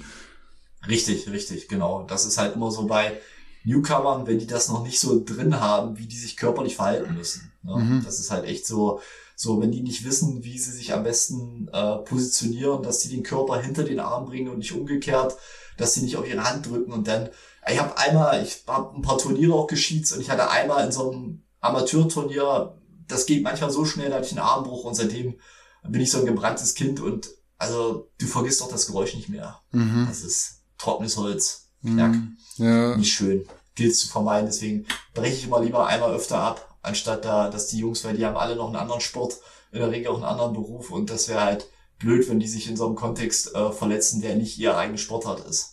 Mhm. Du hast selber noch nie einen Armbruch gehabt. Es ist schon mal vorgekommen, dass du jemand anderem oder dass er sich an dir den Arm gebrochen hat oder war es nur, als du Schiedsrichter warst? Gebrochen nicht. Ich habe in Holland mal im Sportler einen Bizeps, Bizepsabriss erlebt. Mhm. Da habe ich es richtig gemerkt, da habe ich, hab ich gedrückt und dann nach hinten so rausgezogen, habe richtig gemerkt, wie ich so die Bizeps sehe, also wie ich richtig so, der hing dann natürlich an einer anderen Stelle, aber ich sag auch, das kam auch bestimmt nicht von unserem Drücken, sondern da wird vorher schon ein Fehler drin gewesen sein, ne? da wird vorher schon anderes gewesen sein und ich war dann so wahrscheinlich auch der Tropfen, der es fast zum Überlaufen brachte, äh, nicht schön, will auch keiner, sondern äh, wir wollen eigentlich danach sportlich gewinnen und nicht aufgrund von einer Verletzung und wir wollen auch keinen verletzen, also keiner im Armwrestling-Sport. Hm. Was das mich auch, so das Mieseste bis jetzt. Hm. Ja, was mich auch mega interessieren würde, und da sind wir tatsächlich bei einem der wenigen Elefanten im Raum, die mich beim Bodybuilding beispielsweise überhaupt nicht mehr interessieren. Ja. Gibt's beim Armdrücken Doping beziehungsweise Dopingkontrollen? Also am Ende geht's auch irgendwo um Kraft und die Vermutung ja, liegt ja. zumindest nahe für mich. Ja, also es gibt bei Weltmeisterschaften, Europameisterschaften, Deutschen Meisterschaften gibt es so eine Tested Events. Da wird auch, werden auch regelmäßig Dopingkontrollen äh, durchgeführt. Ich wurde auch schon mehrfach getestet. Ähm, und es gibt dann auch sogenannte so untested Events, ne, wo mhm. keine Dopingkontrollen durchgeführt werden. Und das ist eben wie in jedem Kraft- und Kampfsport halt, ist das durchaus auch ein Thema. Und ähm, ich sehe das mittlerweile anders als noch vor ein paar Jahren, weil ich denke halt, also ich bin, ich bin clean, ich bin natural. Mhm. Und wenn ich auf so ein Event fahre, wo ich, äh, was ein nicht getestetes Event ist, ich habe damals eben, ich habe meine, meine Silbermedaille habe ich bei diesen untesteten Event ge gesehen. Und ich kann dann davon ausgehen, da werden bestimmt auch Leute auf Stoff sein, ganz einfach. Mhm. Ne? Aber dann muss ich für mich das akzeptieren oder ich kann nicht an diesen Events teilnehmen. Aber mhm. ich bin eben nicht der Meinung, ich denke immer, wer sportlich betrügt, muss sportlich bestraft werden. Und das mhm. muss jeder für sich selbst einschätzen. Ich denke aber auch, äh, ob es das wert ist am Ende dafür, weil ich kann in dem Sport ja vielleicht, wenn ich Hammer bin und der beste Armwrestler vielleicht mal 100.000 Dollar meiner Karriere äh, verdienen. Aber wenn ich da sehe, was manche dafür tun, also ich will halt auch noch mit 40 noch äh, rumflitzen und ich hätte auch noch gern zwei ge gesunde Hoden. Deswegen, äh, aber es muss jeder für sich selbst entscheiden und ähm, da gibt's eben diese Weltmeisterschaft Orlando, wo ich mich darauf vorbereite, IFA-Weltmeisterschaft. Äh, da gibt's eben das, da gibt's eben richtige Dopingkontrollen und bei der Deutschen Meisterschaft zum Beispiel halt auch. Mhm. Bist du da drin in dem Thema? Also hast du dich auch mit Leuten unterhalten, die schon gedopt haben? Wird da gedopt mit äh, Steroiden, wie es auch im Bodybuilding und Powerlifting der Fall ist? Es ist ja schon so eine Mischung aus Kraft, Technik ja. und auch Konzentration. Es gibt ganz viele Leute, die können sich nicht vorstellen, dass beim Dart, beim Billard, beim Schach gedopt wird, aber wird ja auch. Also es gibt Klar. ja auch äh, Gedächtnis- Klar, oder Kopfdoping. Wie ist es beim ja, Armwrestling? Geht auch um zum runterzukommen halt. Also Marihuana halt auch klassisch, ne? Also das mhm. ist halt auch so, Koffein war ja bis vor, bis irgendwann auch noch ein Dopingmittel und dergleichen oder Aspirin-Komplex, also auch so, so Zeug, wo du dich fragst, ja, das macht mich jetzt auch nicht besser, aber es geht halt auch, wie du gerade schon Pseudoephedrin ist da drin. Genau, ja, ja, genau. Aber es ist halt, gibt halt so, ich bin da überhaupt nicht in dem Game mit drin, aber es sind halt eben die klassischen äh, Mittel, die du gerade erwähnt hast, aber mehr kann ich dazu auch nicht sagen, das ist auch kein offenes Thema. Mhm. Also da, das ist nicht, nicht, nicht, da wird nicht offen drüber gesprochen. Mhm. Du hast innerhalb deiner Karriere auf jeden Fall schon einige Titel geholt, vor allem mehrfach die deutsche Meisterschaft gewonnen. Welcher Wettkampf würdest du sagen, ist dir am stärksten im Kopf geblieben und was ist der Grund dafür? Ähm, also wahrscheinlich denn damals Silber bei der, bei der WM, also die Mirror World Cup, das ist sozusagen die Profi-WM. Das ist so das prestigeträchtigste Turnier der Welt. Das sind immer diese klassischen gelben Shirts, das ist wie beim Golf so dieses grüne Jackett halt. Ne? Und mhm. jeder in der Armwrestling-Szene, wenn du mit so einem gelben Shirt rumflitzt, der weiß, welcher Wettkampf das ist. Und das war so, weil es auch relativ unvermittelt passiert ist. Also wir sind da, wir sind da hingefahren. Ich war gut drauf, das wusste ich. Wann war das? Ja, aber äh, das war 2013. Mhm. 2013, genau. Äh, relativ äh, kopffrei hingefahren, mental gut vorbereitet oder vielleicht auch nicht so eine hohe Erwartungshaltung gehabt. Und da bin ich echt gut durchgeflügt und also das war wirklich auch ein starkes Feld. Kasachen, Georgier, so Kasachen, Georgier, Russen sind so die stärksten Nationen bei uns.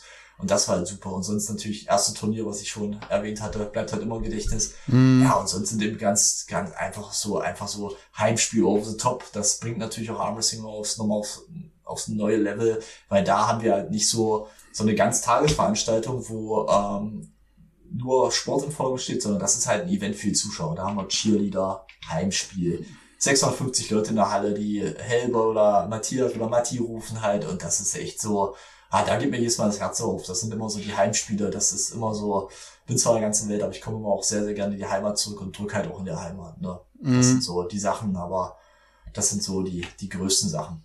Hm, wenn du es mal für dich analysierst, was fehlt dir noch für einen WM-Titel, beziehungsweise ist es überhaupt realistisch, dass du einen holst? Wie viel ist am Ende Tagesform und wie viel einfach wirklich Training und Akribie?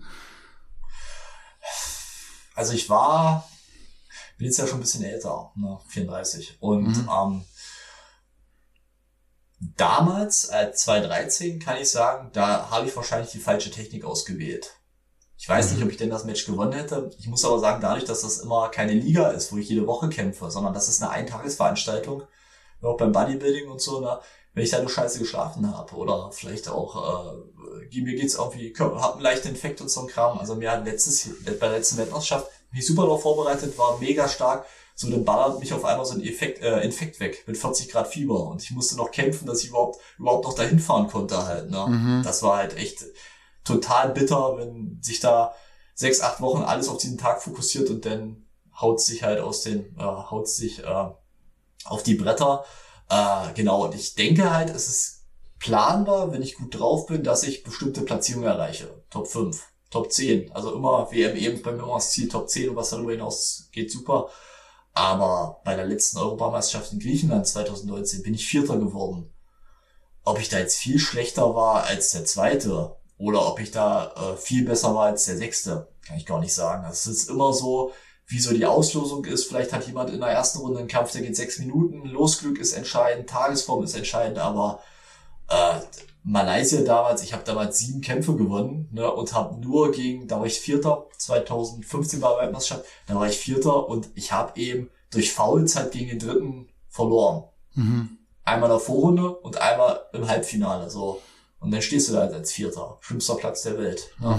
Das war halt bitter, aber vielleicht wäre es halt ganz anders gelaufen, wenn ich nicht gegen den am Ende Drittplatzierten gekämpft hätte, sondern den Zweitplatzierten, weil der mir halt auch vom Körperlichen besser lag. Weiß ich nicht, aber ich bin auf jeden Fall durch diese Silbermedaille habe ich, also ich wollte immer eine Meda- WM-Medaille gewinnen, ob das eine WAF-WM-Medaille, eine IFA-WM-Medaille oder eben dieser Slotty 2 World Cup ist, Miro World Cup, war mir eigentlich egal, weil ich Siege lassen sich schlecht planen, auch aufgrund dieser kurzen Problematik, weil ein Match schnell zu Ende sein kann und weil ich mich natürlich auch ganz schnell selbst rausfaulen kann.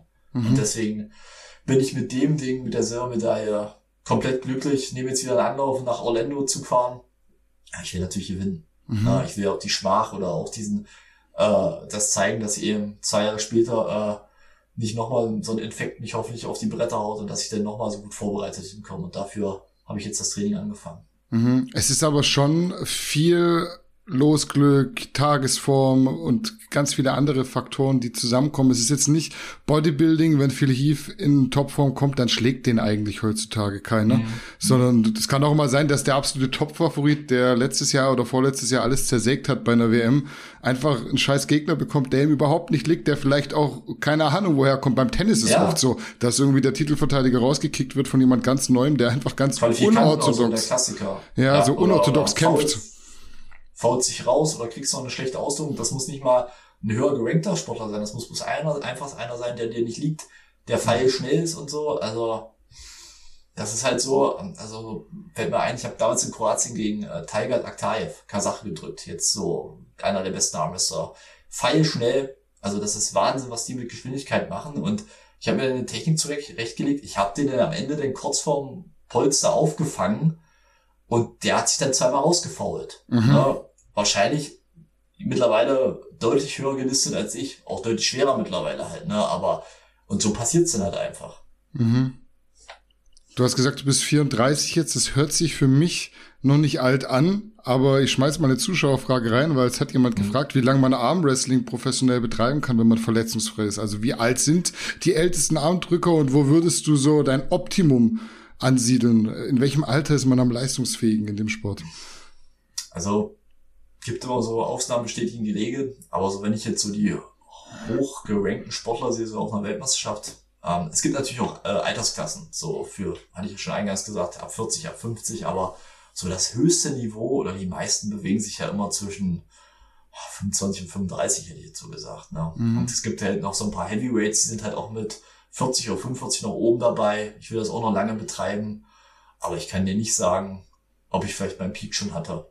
Weiß ich nicht. So von Kraftwerten sieht's richtig gut aus, auch äh, vor zwei Jahren, da das Ding in Griechenland, da der vierte Platz, ähm, war auch nochmal richtig, richtig super. Hätte ich auch gar nicht so, so gedacht, dass das nochmal so gut geht. Und jetzt habe ich halt Blut geleckt und will das halt, aber zum Beispiel Kollegen von mir, äh, Tega Brothers, Grüße gehen raus, ähm, ein Jahr älter als ich, beide Weltmeister gewonnen beim letzten Mal. Einer mit links, der andere mit rechts. Ne? Das lässt sich halt immer schlecht planen. Ich hoffe mal, ich habe noch ein paar Pfeile im Köcher. Hm, aber du zweifelst nicht. Ich höre schon richtig raus. Du möchtest, wenn es irgendwie möglich ist, noch einen Weltmeistertitel haben. Ja, natürlich, natürlich, sonst äh, ich fahre da nicht hin, um, äh, um mal zu gucken. Also ich bin auch kein Typ, der sich dann, der sagt, ich habe nicht trainiert, sondern ich bereite mich so gut ich es kann, so gut es meine Ressourcen zeitlich und finanziell zulassen auf dieses Turnier vor und bin da auch sehr, sehr leidensfähig in jeglicher Hinsicht. Hm. Wenn du es als Profi einschätzen müsstest, wie groß stehen die Chancen von beispielsweise einem Tetzel oder auch von einem Leonidas bei einem größeren nationalen Wettkampf mal was zu reißen? Siehst du da Talent bei den Jungs? Weil das ist ja schon so ein bisschen Hype aktuell, dieses Ja, Drückthema. Also wenn ich jetzt beide einschätzen würde, Leonidas hat ja letztens gut, ganz gut performt, der hat ja beide hier im Podcast, ähm, dann würde ich jetzt so vom jetzigen Stand, Leonidas hat sich da gut reingekniet in die ganze Sache, hat natürlich auch 140 Kilo auch, ist ja an sich schon berein- beeindruckender Athlet und viele der Übungen, die er macht, sind auch fürs Armwrestling äh, sehr, sehr nützlich, ne? auch für die Hebeverhältnisse und so. National in der Gewichtsklasse könnte ich mir vorstellen, würde er jetzt vielleicht so Platz 5 vielleicht schaffen, wäre möglich. ist aber schwierig immer das einzuschätzen, wenn da ein Profi richtig gegensteht, weil der macht die, also ich, ich sage immer, äh, mit, mit Hetze bin ich ja ganz gut befreundet, ich würde dich fertig machen, bevor das Startsignal da ist. Mhm. Mit Geschwindigkeit und allein schon mit von vornherein die Position zu suchen, die richtige. Also dann drängt dich ein Profi in diese Position rein, in der er dich schlägt. Und da, da geht's halt einfach nur durch, Erfahrung zu sammeln. Ne?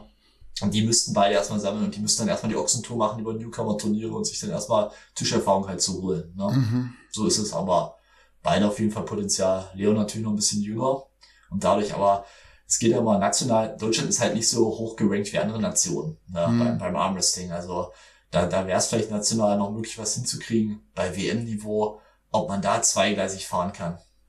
Auf keinen Fall. Auf mhm. keinen Fall. Also da musst du denn alles diesem Sport unter, unterordnen. Hm, wie viel ist Psyche beim Armdrücken? Weil du sagst jetzt, ich mache dich schon fertig, bevor der Kampf losgeht. Gibt's auch so psychische Tricks? Also ich stelle mir Armdrücken halt immer so, ist für mich so ein Kneipensport over the top. Das, da steht irgendwie ein Aschenbecher drauf, man trinkt nebenher ein Bier. Also gibt's schon so auch Trash Talk dort? Äh, Trash Talk weniger, aber natürlich gibt's es so Einschüchterung, Einschüchterungsversuche. Also gerade so also bei einer WM, da wirst du halt von der Produktion halt überhaupt nicht feststellen, ob das eine Gewichtheben-WM oder eine Judo-WM ist oder eine Armwrestling-WM. Das läuft alles recht ähnlich ab. Also da steht auch kein mhm. Bier mehr, ganz im Gegenteil, sondern das ist wirklich sowohl von der Organisation als auch vom Professional, von der Professionalität der Athleten richtig hoch und auch kein Unterschied. Also das ist dann kein Kneipensport mehr. Und dagegen wehren wir uns auch. Deswegen gibt es ja auch die Begrifflichkeit Armwrestling auch in Deutschland nicht Armdrücken. Mhm. Ähm, genau, wo waren wir gerade? Äh, Psyche. Ich habe jetzt Psyche, genau, richtig. Und da gibt's halt eben Sportler, die äh, lassen wirbeln das Magnesium auf, ballern da auf den Tisch, schreien nochmal und so. Mhm. Ähm, da muss jeder so seinen eigenen Weg finden. Also äh, gibt schon auch so ein paar äh, Einschüchterungsversuche. Trash Talk recht, recht wenig. Der kommt meistens aus dem Publikum oder von den Supportern, die da, mhm. da unten stehen. Ja. Mhm. ja. Du machst das Ganze jetzt seit 17 Jahren, das ist dein halbes Leben. Würdest du sagen, dass gerade jetzt so ein Tetzel da noch irgendwas reißen könnte, wenn er sich da reinfuchst. Also es gibt Sportarten, die kannst du vielleicht auch noch später anfangen, ja. aber ich würde jetzt nicht sagen, dass ich jetzt mit 31 noch anfangen könnte zu boxen und irgendwas reißen könnte. Also gibt's vielleicht so ganz, ganz selten mal, aber in den allermeisten Fällen sind da ja so Automatismen, die greifen die Technik, die mhm. du gelernt hast. Wie ist es im Armwrestling? Kommt immer darauf an, auf welche, aus welcher Richtung man kommt. Also wenn jemand schon Sportler war, gibt es auch ganz viele so August Smiese, äh, vielleicht auch der Szene mal bekannt als Strongman, ehemaliger. Ähm, der ist dann relativ spät noch ins Armwrestling eingestiegen, weil er sich am Fuß verletzt hatte. War auch ehemals auch ein richtig guter Judoka. Hat, glaube ich, Olympia dann verpasst, 92 in Barcelona. Der war auch noch richtig erfolgreich im Armwrestling, weil das natürlich immer Athleten sind. Und ich merke das ja auch sowohl bei Leonidas als auch bei Tetzel das sind halt Sportler, die adaptieren ganz anders die Techniken, die hängen sich da mehr rein, die können auch noch was reißen. Die Frage ist bloß, wie hoch das denn eben noch geht. Ne? Mhm. Also wird das ein nationales Niveau? Sicherlich kann daraus was werden. International kann es auch was werden, je nachdem, was jeder dazu bereit ist zu investieren halt. Ne? Aber es ist halt auch immer noch, sage ich auch so speziell zu Frauen, so weil da natürlich die Leistungsdichte und die Quantität nicht so hoch ist. Mensch, wenn du äh, Gewichtheber warst oder oder irgendwie oder Judoka, Judoka, probier's doch einmal mal mit dem Armwrestling. Vielleicht ist das noch was für dich. Ne? Mhm. Vielleicht äh, hast du da auch schon so gerade, hab in der Schule Judo gemacht, eben da hast du auch ganz viele Festhalten, ganz viele Hebel, wo man schon im Armwrestling ganz gute Voraussetzungen mitbringt halt. Ne? In die eine wie in die andere Richtung also auch. Denn in den Kampfsport rein. Ne? Mhm. Das war auch eine Frage. Können Frauen Armwrestling betreiben? Also definitiv, aber wie ist da die, die Szene? Ist wahrscheinlich deutlich kleiner nochmal. Wie sind die ja, Einstiege? Ja ja, deutlich kleiner, in Deutschland halt noch kleiner als vielleicht in Russland oder in anderen äh, Ukraine. So, da hast du auch Skandinavien sehr große Frauenteams, die zum Teil, also Schweden ist da so ein, so ein Vorreiter, die haben wirklich sehr, sehr große Frauenteams. In Deutschland gibt's so, so auf deutschen Meisterschaften sind wir da immer so bei sechs, sieben, acht, manchmal nur drei, manchmal mal zehn Frauen, aber das ist natürlich die Szene nicht, nicht so groß, aber dadurch kann man natürlich auch was reißen. Und dann wird's halt bei einer Weltmeisterschaft hast du halt auch nicht so eine Quantität, bei, bei den Herrenklassen hast du zwischen 20 und 40 Sportlern in der Gewichtsklasse, bei den Frauen eher so zwischen 10 und 20. Manchmal, wenn es komisch ist, auch nur 6. Hm. Hast du das Gefühl, dass Armdrücken eventuell irgendwann auch mal olympisch werden könnte. Also ich vergleiche es immer mit Bodybuilding. Bodybuilding ist ja so ein, so ein Sport, ist ja eigentlich kein Sport, ist ein Schönheitswettbewerb, sehr, sehr subjektiv, ja. wo aber einfach die Professionalität fehlt. Ich habe bei Armdrücken aber nicht das Gefühl, dass die Professionalität fehlt. Es ist schon alles sehr professionalisiert. Auch die, die Wettkämpfe werden gut gejudged. Da hast du im Bodybuilding immer so ein bisschen dieses, diese Vetternwirtschaft, dieses äh, politische, aber es gibt ja auch Wettkämpfe bei Olympia, Synchronschwimmen, irgendwie, keine Ahnung, äh, Sprungwettbewerbe hier, äh, dass, dass einfach ähm, Judges irgendwas richten müssen, was jetzt für den Zuschauer ja. eventuell gar nicht so wirklich nachvollziehbar ist, was da jetzt gerade gepfiffen wird. Gibt es die Möglichkeit? War sowas schon mal im Gespräch? Na, die sind dran. Also gerade dieser, jetzt hat, hat sich der Weltverband ein bisschen aufgespalten. Jetzt gibt's wieder mehrere Weltverbände. Habt ihr im Bodybuilding genauso, Boxen auch immer klassisch, ne? Aber die sind natürlich dabei, ähm, das da reinzubringen. Also beide Federations, die gucken natürlich, wie die sich auch vernetzen und auch an solchen Sportarten oder Sportfestivals ist ja mittlerweile schon teilzunehmen. Aber wenn ich so meine Professionelle, ich habe mich da mit dem Thema natürlich auch beschäftigt, äh, wenn du schaust, was jetzt für Sportarten reingehen, ne? also gerade auch so dieses klassische Ringen, was mhm. vor ein paar Jahren noch als Thema stand, rauszugehen, was so die Wiege Olympias ist, römisch, griechisch, klassisch, ne, und dergleichen, ja, die wollen das rausschmeißen und sollen auf einmal Armringen einbauen, wenn die auf einmal jetzt auf Skateboard und Snowboard und Bouldern gehen. Also, das geht ja mehr schon Richtung, also da ist ja noch eine größere Community dahinter, die so das Gaming so reinbringen möchte halt. Ne? Ja. Also ich würde es mir wünschen, aber ich glaube es nicht, weil dafür ist auch einfach viel zu wenig Geld im System. Mhm. Was sie damit verdienen können, halt, ist halt ein Randsport und ich denke halt echt so, ach, weil auch so, ich denke, ja, da, da werden bestimmt auch viel rausfliegen und da wird bestimmt noch, da werden bestimmt jetzt gerade äh, Sportarten erst kreiert, die irgendwann eher drin sind als Armwrestling. Ich würde es mir wünschen, aber ich, ich würde äh, all mein Geld dagegen wetten. Mm, okay. Ich habe noch eine Zuschauerfrage, die wir reinnehmen können, bevor es Richtung Ende geht. Was machst du, um abends abzuschalten? Hast du noch andere Hobbys? Machst du noch andere Sportarten? Äh, mal drüber nachdenken. Was macht Matthias Schlitte außer Armdrücken? Wie sieht Matthias der Tag Schlitte, aus, wenn er nicht arbeitet? Matthias Schlitte hat zum Beispiel ein paar Chabo-Hühner. Okay. Und hat, hat seit ein paar Wochen jetzt ein paar Küken. Äh, was sind Chabo-Hühner? Das musst du erklären. Das sind so Zwerghühner, sind so, so, eine, so eine spezielle Art von Hühnern, so nicht die klassischen Legemaschinen, sondern ein bisschen was fürs Herz. Äh, mhm. ich habe ein Haus, bin letztes, äh, letzten August eingezogen in mein Haus, habe jetzt also hier noch ein paar, paar Katzen äh, hab noch meine Freundin, die am 1. Juli meine Frau werden wird. Äh, deswegen, also hab auch noch ein Leben drumherum, äh, hab super gute Freunde und abends, ja, schmeiß ich auch mal die Playsee an, ganz normal halt, ne? Bin total sportbegeistert, guck sehr gern äh, Formel 1, guck ja so sehr gern Fußball, bin halt auch allgemein sehr sportinteressiert und wie ihr schon sehen könnt hier an dem Equipment, äh, baue da auch immer weiter jetzt gerade so im Social Media Bereich, macht mir auch großen, großen Spaß, darüber noch über andere Themen zu berichten äh, den YouTube-Kanal jetzt immer weiter aufzubauen. Ja, und äh, ansonsten gebe ich halt auch total gern so mein Wissen weiter beim Armwrestling oder lass mich auf so eine medialen Sachen halt ein.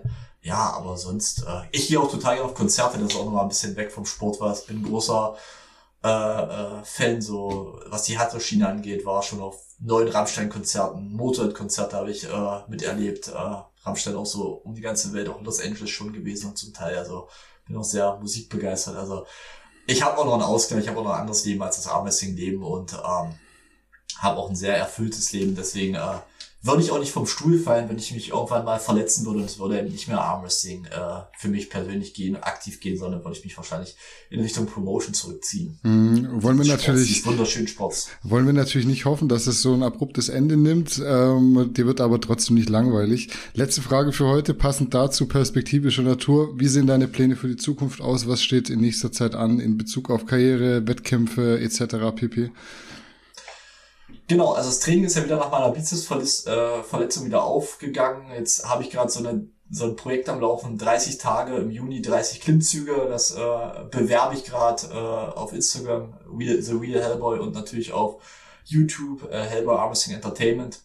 Und das Ganze das sind so die, die Sachen, die jetzt Bayers mal laufen. Dann habe ich jetzt angefangen, mich auf die Weltmeisterschaft vorzubereiten. Die findet in Orlando im September, also Orlando, USA, äh, im September statt. Und so das nächste Ding, was jetzt in, in der Nähe für mich ansteht, also in naher Zukunft, ist am 10. Juli die Barlieber Fight Night, das ist in der Nähe von Magdeburg, also quasi fast direkt bei mir vor der Haustür. Und da gibt's so einen Länderkampf Deutschland gegen Polen.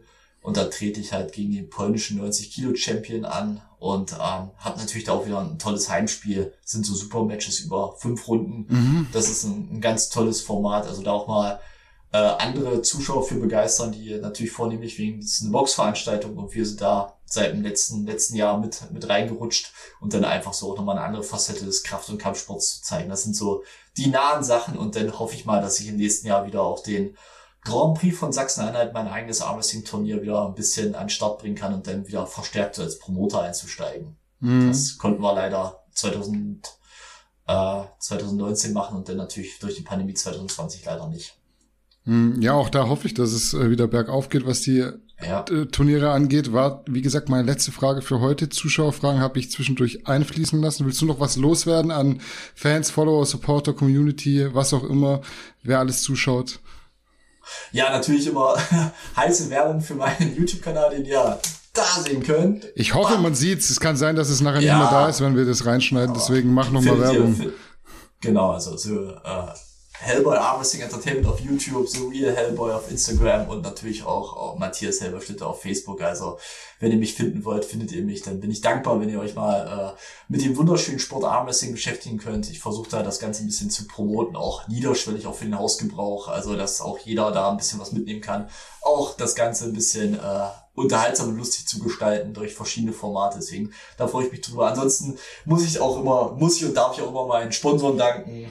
Vollgasriege, Titan Grip und äh, Your Turn. Das ist nicht selbstverständlich, dass man da starke Partner findet, auch den VfL Wolfsburg, mein Heimclub, ähm, dass ich da starke Partner gefunden habe und freue mich natürlich, wenn auch weitere Companies sowohl bei mir einsteigen möchten und sich dafür interessieren, aber natürlich als auch beim Armwrestling einzusteigen. ist ein wunderschöner Sport, äh, ein, ein toller Wettkampfgedanke, Gladiatorentum, noch Mann gegen Mann, da, da brenne ich richtig für und ich hoffe natürlich auch, dass es in Zukunft wieder äh, mehr Nachwuchs auch äh, bedingt durch die ganzen Influencer gibt, jetzt, Larry Wheels ist ja auch eingestiegen ins Armwrestling relativ groß, ähm, Ted Leonia ist auf nationaler Ebene und deswegen hoffe ich, dass wir nach der Pandemie dann wieder einen Schub erleben und dann äh, ein paar neue junge Gesichter am Armwrestling haben und deswegen schaut am besten mal im Netz nach, nach Clubs in eurer Nähe, kommt zum Pro-Training, ist wirklich ein ganz, ganz toller Sport und auch eine tolle Community.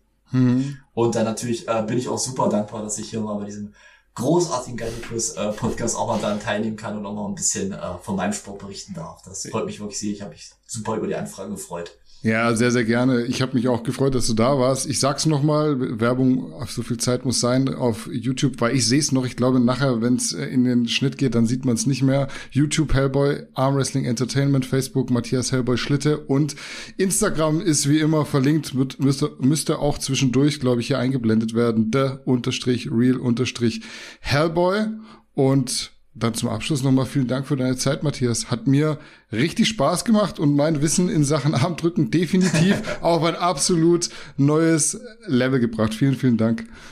Sehr gerne. Dann haben wir unseren pädagogischen Auftrag auch erfüllt und äh, danke und ja, bleibt sauber. Das haben wir auf jeden Fall geschafft. In diesem Sinne war es das mit einer weiteren Episode des Garnicus Podcasts. Vielen Dank für eure Aufmerksamkeit und äh, bis zum nächsten Mal. Macht's gut. Ciao, ciao. Ciao.